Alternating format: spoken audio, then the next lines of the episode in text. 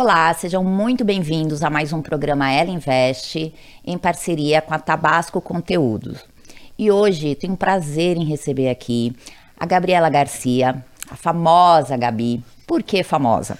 Porque além dela ser mestre em Direitos Humanos, fundadora da Think Twice Brasil, ela faz vários trabalhos, conexões, e ela vai contar pra gente muito aí do que ela faz, da jornada, e vai ser um papo muito interessante. Gabi, seja muito bem-vinda. Um prazer enorme te receber aqui. Obrigada, Clau. Obrigada às minhas amigas que indicaram para que eu estivesse aqui. Estou muito feliz de estar com você hoje, nesse dia especial. Sim, que Obrigada bacana. pela generosidade. Que legal. Conta pra gente um pouquinho da tua trajetória. A gente vai pincelar aí alguma, alguns pontos, né? Mas queria que você contasse um pouquinho da tua jornada tão especial. Legal. Eu tenho 36 anos, recém-completados, eu ia falar 35, mas você vê, né? A idade já, já me lembrou. É, sou mãe do Francisco, que é um menininho de um ano e nove meses. Fofo, por sinal. Lindo, Vi as fofíssimo, fotos. perfeito. Me tornei a mãe insuportável que eu achei que eu jamais seria. É, mas trabalhei 10 anos como advogada. Me formei em Direito na PUC São Paulo. Trabalhei num grande escritório por mais ou menos 10 anos. E em 2013, 2014, comecei a repensar muito das minhas escolhas profissionais. Naquela época eu estava com 28 anos. é, e não por acaso comecei a trabalhar muito com causas pro bono dentro do escritório. Então ia para dentro das comunidades, apoiar as lideranças comunitárias. E aquilo começou a mexer muito comigo, porque eu comecei a notar que eu me sentia muito mais viva é, e muito mais satisfeita e contente desempenhando o meu trabalho quando eu estava dentro das comunidades do que quando eu de fato estava dentro do escritório. Quando você estava ali advogando, né? Exato. E aquilo começou a mexer muito comigo, me trazer muitas reflexões.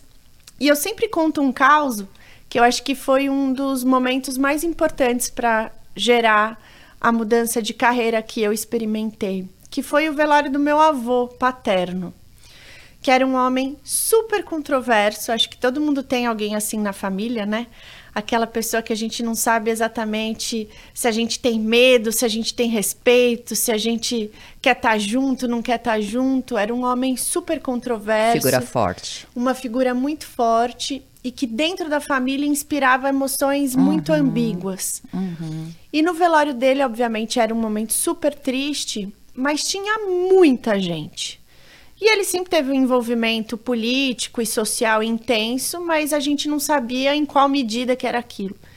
E num determinado momento ali do velório, alguns amigos começaram a se organizar e se aproximavam do caixão para contar uma história sobre ele. E aí um contava que ele financiou os estudos da família, o outro contava que ele contribuiu para uma política pública que incentivava o esporte para os jovens, o outro contou que colaborou com qualquer outra coisa que aquela pessoa precisava. E aquilo foi muito orgânico, foram dezenas de histórias contadas naquele dia. A imensa maioria delas a gente desconhecia completamente. Que interessante isso, né? E eu comecei a pensar, olha só, né, dentro da família tinha um perfil tão rígido e tão é, controverso, mas entregou muita coisa boa para a nossa comunidade, para o entorno e para os lugares que ele Sim. ocupava. E aí vem o drama queen, né? Se eu morrer hoje, o que, que Né? vão contar sobre mim? Qual que vai ser a minha história? Quem- que história que vão falar? Ah, E naquele momento, embora jovem, eu percebi que não teriam muitas histórias de entrega, né, de serviço. E aquilo me marcou. Eu falei, não é, não é isso que eu quero deixar. É, sou- a gente já é tão pequenininho no mundo, né? São aí 8 bilhões de pessoas. Eu não tenho nenhuma pretensão de ter um impacto é, tão grandioso a ponto de ser relembrada e, e- e deixar uma memória tão relevante, mas o que eu puder fazer que seja significativo, aquele momento me despertou para essa vontade. Então foi essa reflexão que foi me guiando. Então aqueles 10 anos que eu já estava caminhando para completar no escritório, eles se completaram, mas logo em seguida, em 2014, eu me desliguei e fundei o Think Twice Brasil, que é uma organização de impacto e hoje é- promove, a nossa missão é promover educação em direitos humanos, cultura de paz e engajamento cívico. Então a gente entende. Só isso. Só isso, é. Coisas muito isso. básicas, é. Mas a gente entende que, Que é por lindo, meio que desses lindo. Uhum. elementos que a gente tem a chance de convidar as pessoas Sim. a se perceberem agentes de transformação. Que bacana, hein? Que História bonita. Despertou ali, provavelmente em outras pessoas da família, né? Porque foi um momento ali de, provavelmente, de comoção. Mas eu acho que a tua transformação para isso, a tua base, né? Para você fazer isso também foi muito importante, né? Foi, foi, Clau. É, é engraçado porque quando eu olho para minha história, não é a primeira vez que a gente conversa sobre ela, mas eu sempre falo, gente, eu não tenho aquelas histórias de quando eu era pequena. Eu queria ser cantora. Acabei de revelar ali nos bastidores que eu queria ser também madrinha de escola de samba, então você vê que eu sou bem eclética. Mas é verdade, eu estudei muito tempo música, eu queria ser cantora, eu achava que esse era o meu espaço, mas eu não sou uma pessoa talentosa, então eu acabei indo para o direito. Mas quando eu olho para minha formação, embora eu não tenha essa memória de que eu já tinha um envolvimento, eu já era uma criança super engajada politicamente, não, não foi assim. Mas eu tive uma influência grande da minha família, do meu pai, da minha mãe principalmente, da minha avó paterna, de como olhar para a sociedade de um jeito mais afetuoso, mais cuidadoso. Então, ainda que o meu despertar político foi um pouquinho mais, é, mais adiante, depois que eu já era um pouco mais velha, mas o meu envolvimento com a comunidade, em termos de entregar e de reconhecer um espaço social que eu ocupava, que era um espaço de privilégio, de fato já estava presente ali desde que eu era pequena, por essa influência dos meus pais. Interessante, né? E, e, e, assim, quando a gente está falando do teu trabalho, né? Assim, do envolvimento, explica um pouquinho como é que vocês fazem isso, como é que você consegue alcançar esse objetivo. A gente fala de entregar, né? Como é que você consegue entregar isso? Porque a, a gente mora no país com muita desigualdade, né? Então a gente vê isso o tempo todo. A gente né, não precisa andar muito, não precisa ligar a TV para a gente é, ter muitas informações. E, e, como que vocês fazem esse trabalho, né? Um trabalho lindo.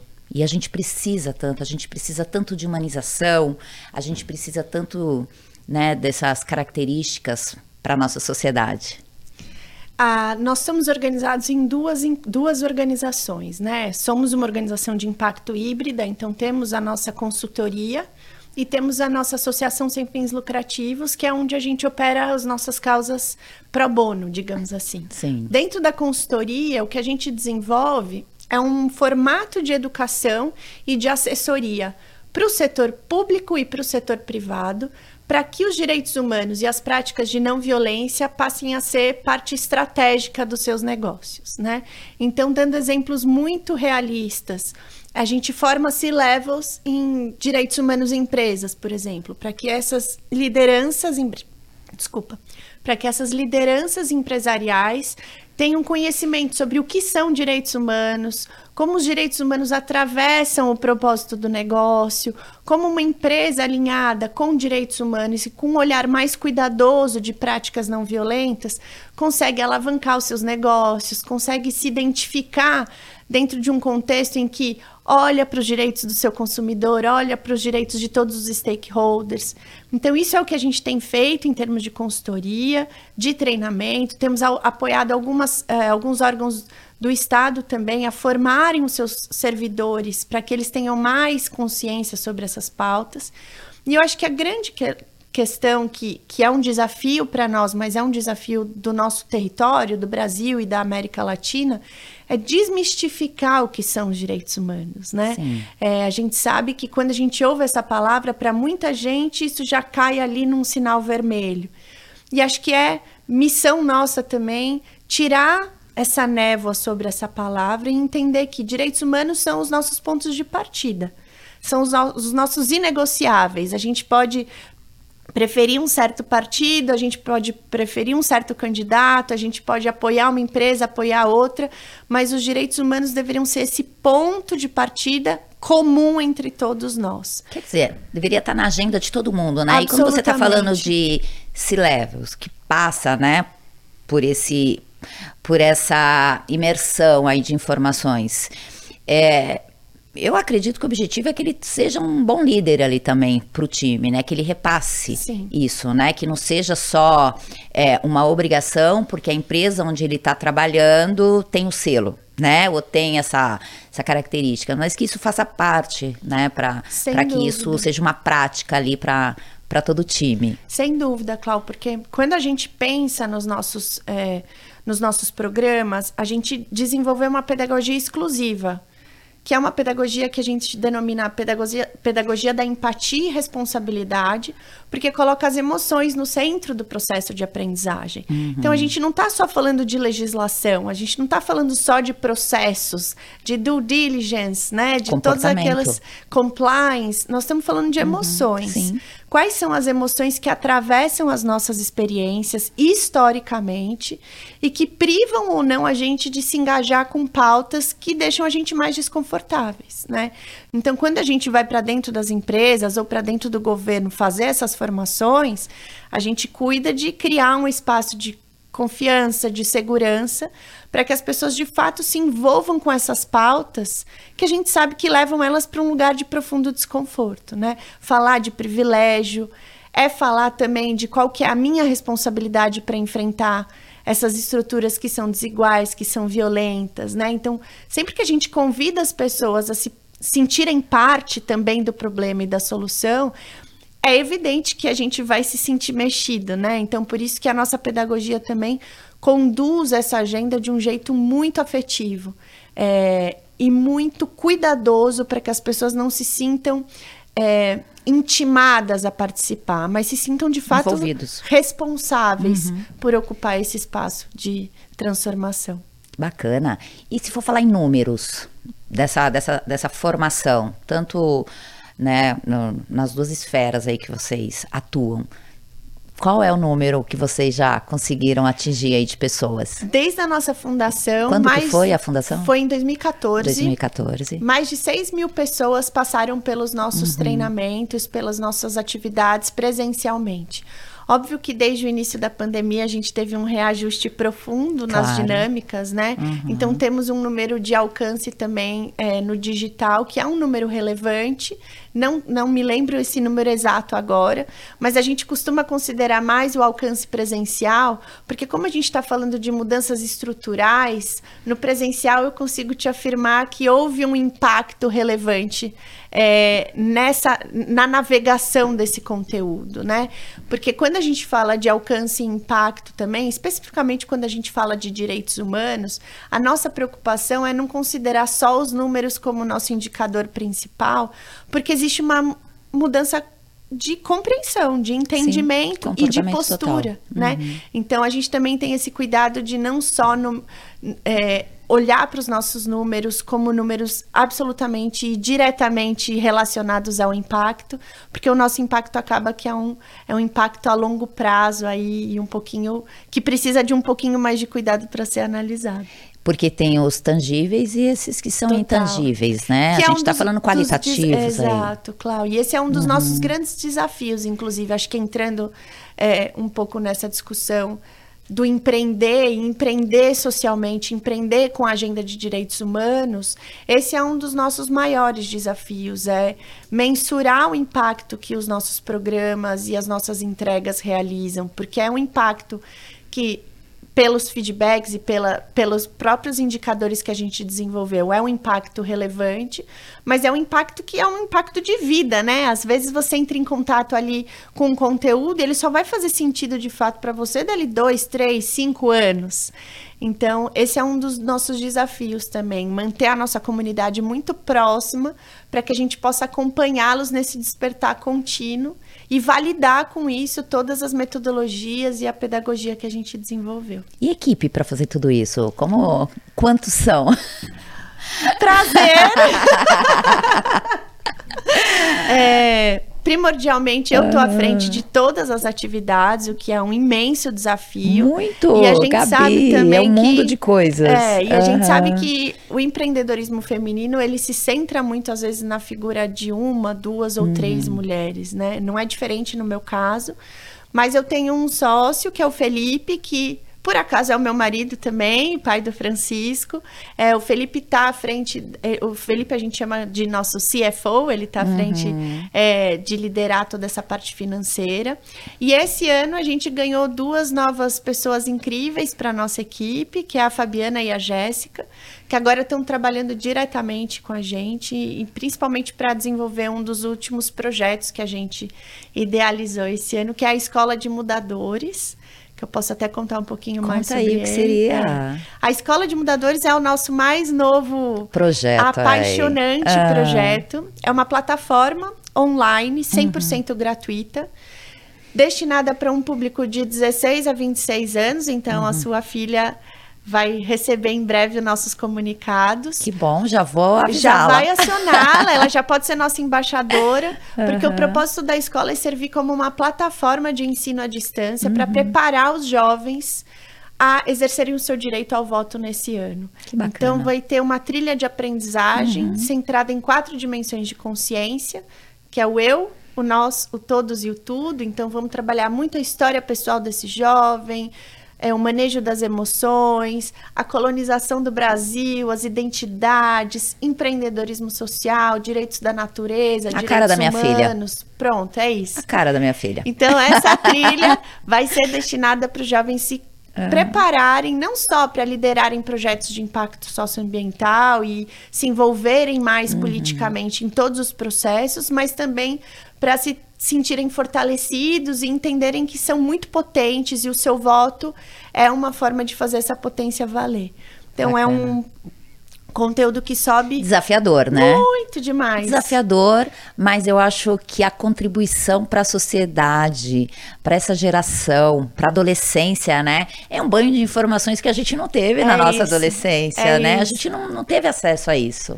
E o que legal, bacana. Clau, é que a gente está agora nesse momento captando recursos e parcerias para esse uhum. projeto. Nossa ambição é chegar em 5 milhões de jovens brasileiros até outubro, ou seja, a gente quer chamar toda essa molecada para dentro do barco para se preparar, se fortalecer e fazer uma eleição histórica, porque esse é um momento histórico para o nosso país, né?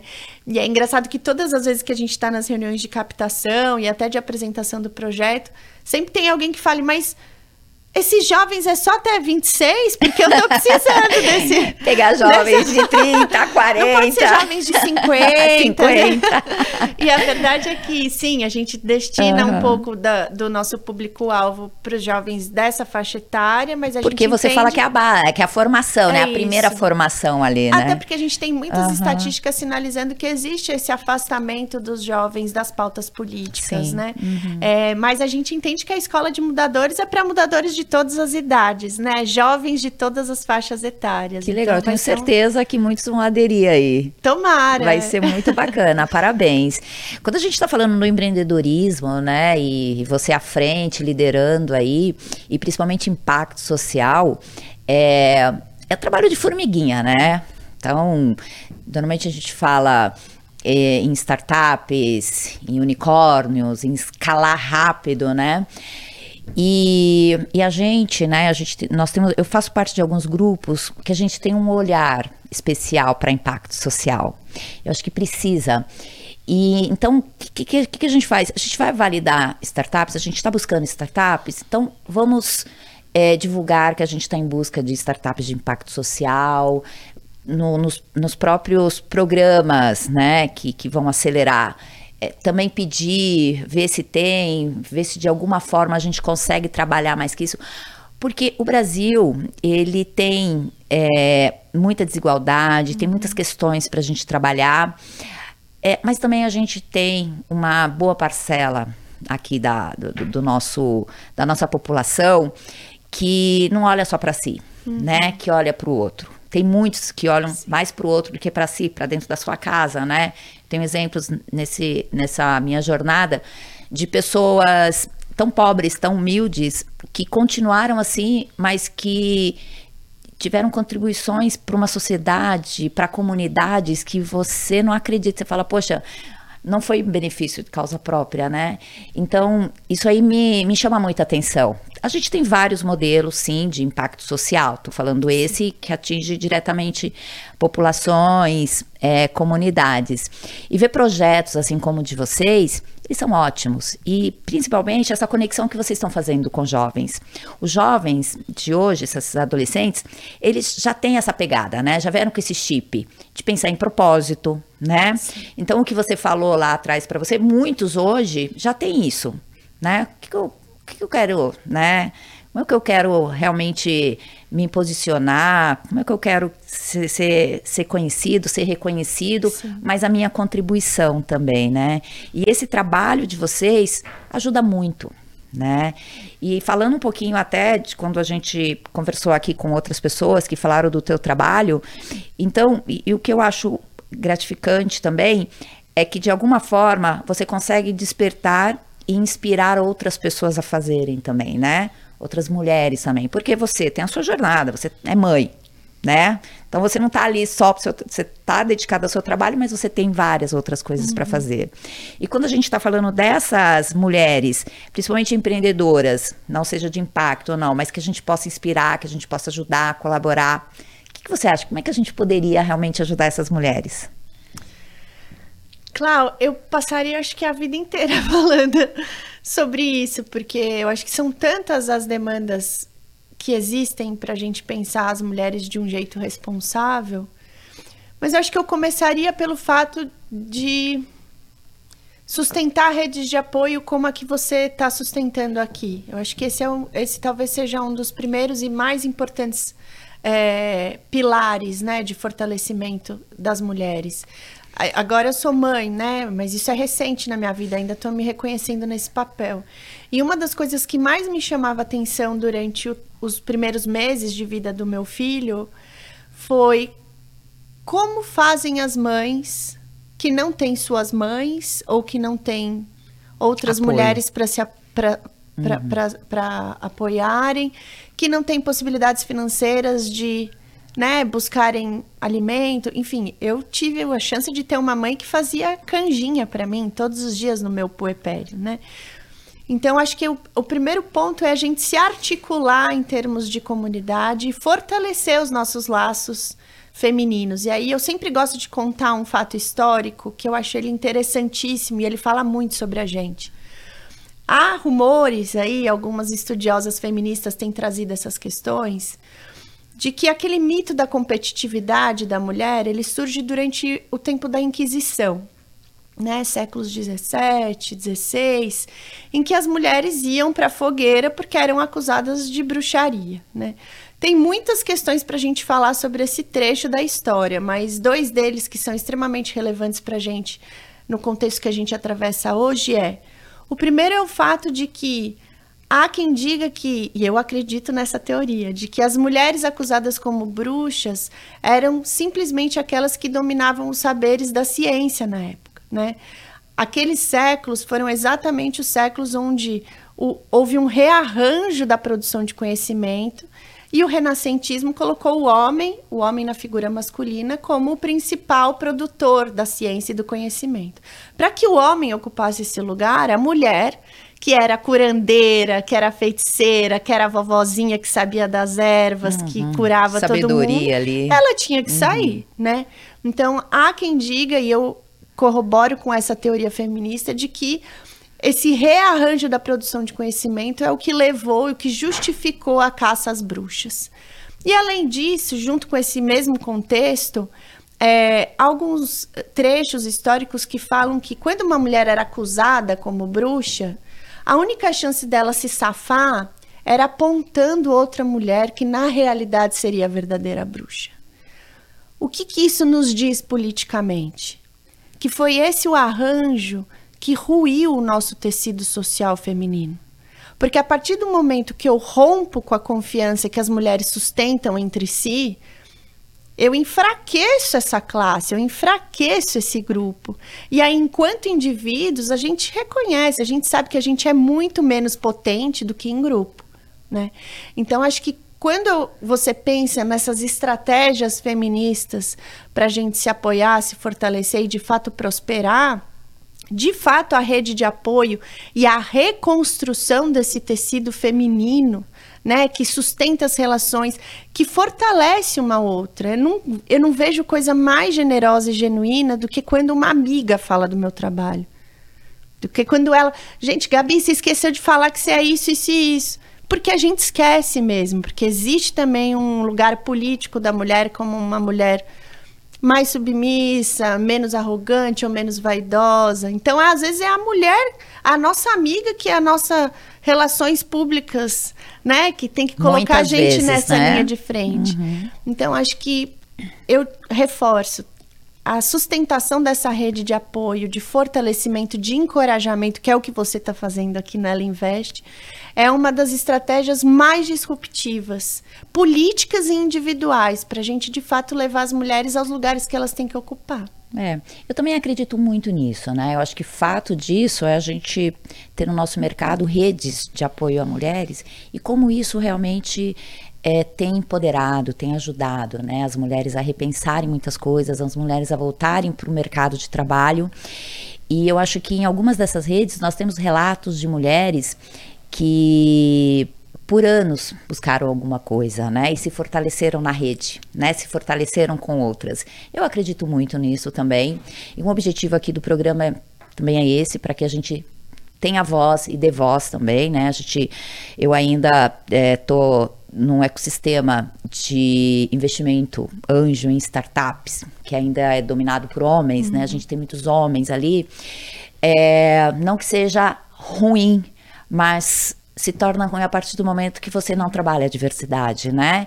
Então, quer dizer, eu tenho que me incluir e eu tenho também que trazer outras mulheres que, que, que queiram fazer. Eu não, não preciso formar, ela já vem e eu, eu ajudo aí na, na jornada. E homens também, uhum. né? Tem uhum. muitos homens que, que têm algumas características que Sim. precisam ter mais conhecimento, jornada e tudo mais. Mas esses pontos que você colocou, eles são ótimos, eles são reais, eles servem, né, para porque a gente está falando da política, do empreendedorismo, né? E eu acho que a mulher, ela precisa realmente falar. Eu, e a gente comentou um pouco disso, né? Eu acho que tem muitas mulheres que são geniais, que estão ali, né, falam um pouco só e, e não demonstram, não colocam isso. Poucas pessoas sabem, né, da, do, do real conhecimento. Então, eu acho que as mulheres, elas também deveriam fazer mais isso, sabe? Fazer, falar mais dela, se colocar numa posição mais de protagonista mesmo, aparecer. E, e, eu acho que assim, isso que você colocou é fantástico, né? Dessa, dessa questão de trabalhar em redes e tudo mais. Desse novo projeto que vocês estão fazendo agora, né, juntando toda a tua experiência, se foi para fora também, enfim, tem tudo isso, e você fala de uma maneira tão gostosa, a gente aprende, é uma aula aqui com você. Você tem mais algumas dicas para essas mulheres, tanto empreendedoras ou não, ou de comunidades? Como que a gente poderia aí passar alguma coisa especial para elas? Eu acho que tem duas coisas que me vêm em linha com essa conversa que a gente está sustentando. É, talvez a primeira seja esse investimento na nossa própria comunidade. É, esse, é um, esse tem sido um chamado que a gente faz em todas as atividades que a gente desenvolve no Fentuais e é um dos chamados mais potentes que a gente enxerga, né? Eu acho que você, quando cita que, quando você vai para dentro da comunidade, é muito comum você ver situações de profunda escassez e vulnerabilidade, mas ainda assim as pessoas estão dando conta de se apoiar. Isso é longe de romantizar a pobreza, né? Claro. Mas é simplesmente uhum. a gente reforçando um padrão uhum. que já é estudado e já é Sim. confirmado, no sentido de que quando eu tô dentro da minha comunidade, ainda que eu experimente a escassez, eu tô, eu sou porque nós somos, né? É, um, é uma visão de, de vida, uma visão que muito se sustenta pelos nossos povos originários. Quando a gente vai conhecer também outras populações fora do Brasil que sustentam ainda saberes mais ancestrais, o apoio e a sustentação da comunidade é pilar essencial para o indivíduo prosperar. Então, ainda que eu tenha um pouquinho, eu vou dividir esse pouquinho, porque se a minha comunidade está de pé, significa que eu vou estar tá de pé também, né? Então, pensando nisso, entregar para a comunidade o pouco que você tem. Às vezes é um pouco de voluntariado, às vezes é oferecer um serviço de algo que você já acha que faz bem e pode apoiar ali uma colega empreendedora que está começando a empreender ou que já está empreendendo, mas ainda tem ali um gargalinho que precisa ser melhorado. E acho que além disso, além dessa entrega para a comunidade, tem a busca por sair da nossa zona de conforto. E eu acho que é isso que leva a gente para os lugares que a gente tem que ocupar. É, e sair da nossa zona de conforto significa aprender uma coisa nova todo dia, é, ler, ler coisas interessantes que não sejam só relacionadas ao negócio, mas ler sobre história, ler sobre o Brasil, leia sobre raça, sobre gênero, né? Sobre novas possibilidades de construir uma sociedade que a gente entende que a gente deseja viver. Então acho que é isso, é buscar e reconhecer que a gente é um ser em constante lapidação, né? A gente precisa dessa entrega para aprender e para evoluir, para a gente de, de alguma forma ir avançando aí nas nossas agendas e principalmente não só nas nossas agendas individuais, que a gente leve mais gente com a gente, né? Que a nossa agenda, agenda contemple essa galera que vem junto, porque é mexendo nas estruturas que a gente vai alcançar prosperidade individual e coletiva, principalmente. Né? Bacana. É o modo que a gente chama de transformação, né? Transformação e daí. E teu sonho? Qual seria assim teu maior sonho, teu melhor sonho? Uau, é, é interessante. Eu, eu acho que o meu sonho hoje é um sonho que ficou adormecido. É um sonho que quem convive comigo até já conhece um pouco, mas é um sonho que está ganhando nova potência. Agora que eu me tornei mãe, eu acho que ele está começando a, a, a bater mais forte aí. Meu sonho é ser ministra dos direitos humanos no Brasil. É carregar essa pauta com a responsabilidade que ela merece, que ela precisa. É, e quem sabe construir uma agenda que seja uma agenda real, que fique talvez para os meus netos aproveitarem. Eu provavelmente, como ministra, se eu me tornar, não vou conseguir é, usufruir do que essa agenda tem para oferecer em termos de impacto imediato. Mas eu acho que é essa construção desse solo que a gente precisa se comprometer desde já. Que lindo. E eu acho que isso é totalmente factível. Eu acho que você está ah, construindo a tua história com muita dignidade, muito trabalho e com essas redes, né, com esse apoio, mas principalmente com muita inspiração em tudo que você fala. Sabemos, né, da do que vem no caminho, do que está no caminho, mas você inspira demais, você é fantástica em tudo que você faz e da forma com que você coloca realmente que esse teu sonho seja realizado, porque não é um sonho para você, não. né? É um sonho para mudar a realidade. Então, parabéns. Obrigada. Vamos te acompanhar de pertinho e o Por que você favor. precisar estaremos juntas. Mas que esse sonho se torne realidade. Não desista. Não, eu conto com vocês. Querida, nosso tempo acabou. Ficaria horas aqui conversando sobre outros assuntos, Gabi. Mas foi fantástico conhecer, bater esse papo com você. E principalmente conhecer essa tua jornada, a forma com que você está construindo isso e essas informações, essas dicas, esses insights para empreendedoras, para mulheres, para homens, para as pessoas realmente que, que buscam uma transformação de vida ou buscam algum significado. Então, parabéns. Obrigada, foi um prazer enorme. Prazer foi todo meu. Conte comigo também. Obrigada. Obrigada.